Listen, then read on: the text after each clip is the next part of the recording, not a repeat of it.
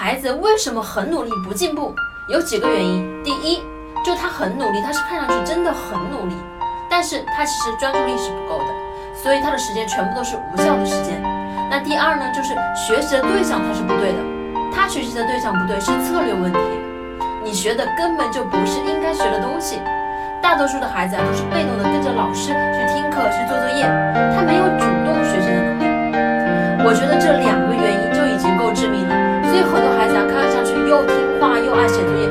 成绩不进步呢？要么就是无效时间